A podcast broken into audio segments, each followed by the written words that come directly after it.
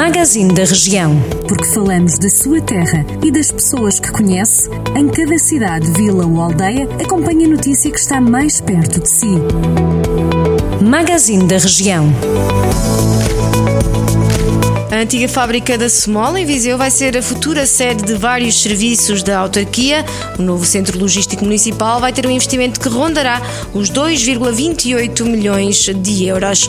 O Tribunal de Moimenta da Beira vai ser alvo de obras de conservação. A Câmara Municipal e a Direção-Geral da Administração da Justiça assinaram um protocolo de colaboração na área das infraestruturas que permitirá assegurar a conservação do interior do edifício do Tribunal.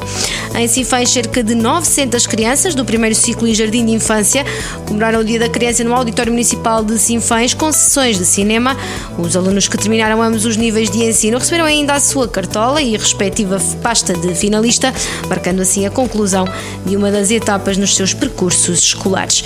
A Câmara de Lamego vai avançar com obras na Rua Visconde de Arneiroz, inserida no âmbito do plano de beneficiação da rede viária do Conselho.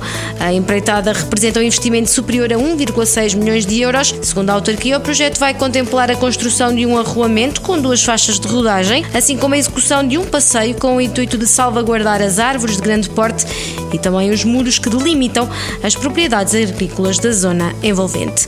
Está feita a viagem pelo distrito, estas e outras notícias em jornaldocentro.pt. Jornal do Centro, a rádio que liga a região.